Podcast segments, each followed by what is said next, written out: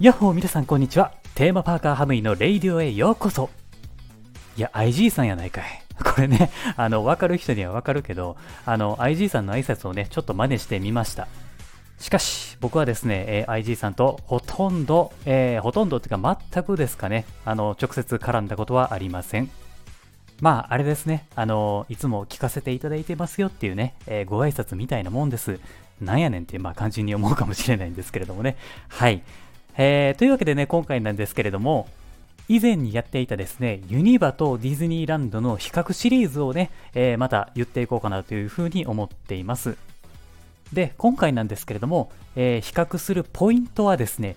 グッズですね。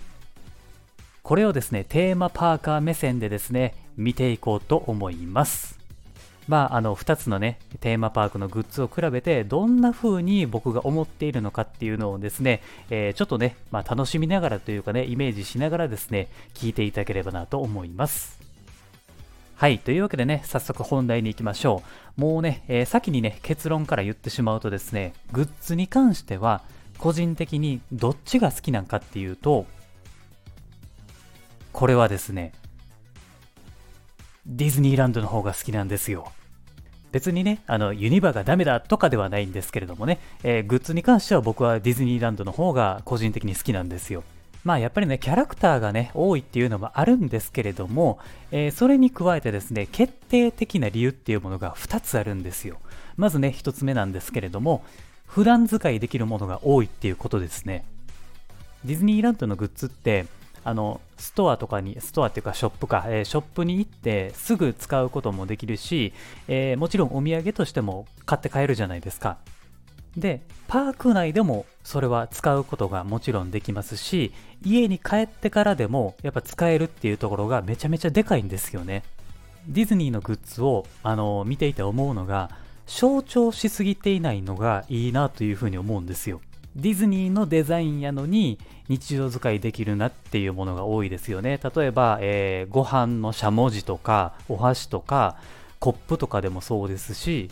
カバンとかね、ポーチとかもういろんなものあるじゃないですか。あれ、普段使いでもめちゃめちゃ活用できるじゃないですか。そこがいいなと思うんですよ。それでいてですよ、えー自宅の空間に溶け込みやすいように全部考えられてるじゃないですか。だからね、グッズ展開っていうか、そのマーケティングの人がね、すごいなっていうふうに思うわけですよ。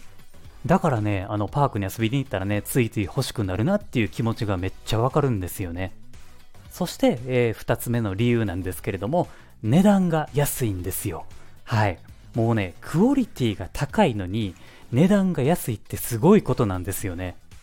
グッズの一つ一つがですね、やっぱ機能的なものが多いんですよね。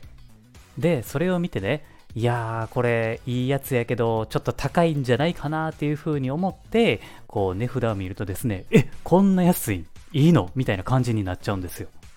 だからコスパ結構いいんですよね。うん。で、値段が安いから結構ね、やっぱりその数も揃えやすいし、どんどんどんどん買いたくなっちゃうんですよね。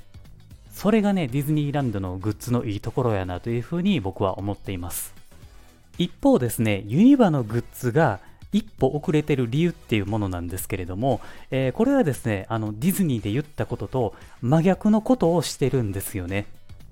ユニバのグッズってね、あの日常で使えるものがマジで少ないんですよね。もう個人的にほんまにそう思うんですよ。もちろんね、あのユニバの敷地内やったら、まあこれは使えるだろうっていうものがすごい多いんですけれども、でもそれを買って、えーパークから外に出て行って、自宅とか、えー外出先で使うかっていうと、まあ使えるものって少ないんですよ。何回も言いますけれども、これは個人的にですよ。はい、否定とか批判はしてないですからね。えーそしてですね、あの、値段がね、やっぱちょっと高いんですよね。ディズニーと比べてね、平均でね、おそらく、まあ、4、500円は高いんじゃないかなっていう僕の体感なんですけれどもね、うん、まあそういうふうに思うんですよ。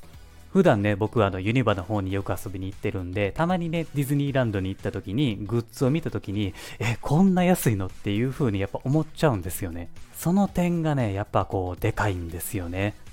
で、もう一個ね、えーちょっとね、一歩遅れてる理由っていうものがあるんですよ。で、これは何なのかっていうと、グッズの作りがね、甘いのがね、多いんですわ。僕はですね、過去にユニバのグッズを買ってですね、まあ壊れたものっていうのが多いんですよね。うん、例えばね、カバンとか買っても、ベルトの部分、あの、背負う部分とかがあるじゃないですか。あそこがね、あの、緩んできたりとかね、自然と。留め具の部分と、えー、なかなか噛み合わなくてね、どんどんどんどんずれてきたりだとか、あとはね、えー、ポーチとかね、ペンケースとかを買ったんですけれどもね、えー、ファスナーの部分がですね、すぐダメになったりだとかね、まあ、結構ね、あの僕そういう経験が多いんですよ。まあ、たまたまね、そういう商品ばっかり手に取ったのかもしれないんですけれども、まあ、なんとなくね、ディズニーと、まあ、ディズニーとね、比べてみると、まあ、作りがちょっと甘いんじゃないかなっていう風に、まあ、正直ね、感じている部分もあるんですよね。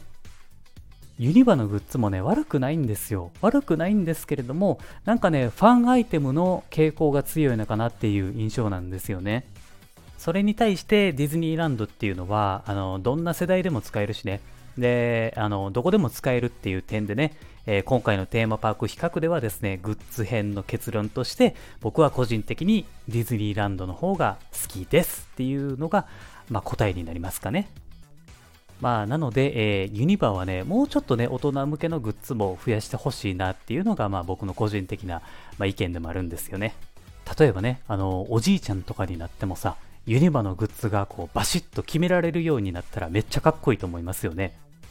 そうなれるようにね、僕もね、これから頑張っていこうかなと思います。はい。まあ、最後ね、なんでそんな話なんねんっていう感じでしたけどね。はい。えー、まあ、とりあえずね、今回は以上となります。このテーマパーク比較シリーズについてはですね、えー、過去の放送でもですね、お話をしていますので、またよかったら探してみてね、聞いてみてください。はい。というわけで今回は以上です。ありがとうございました。また次回の番組でお会いしましょう。Have a good day!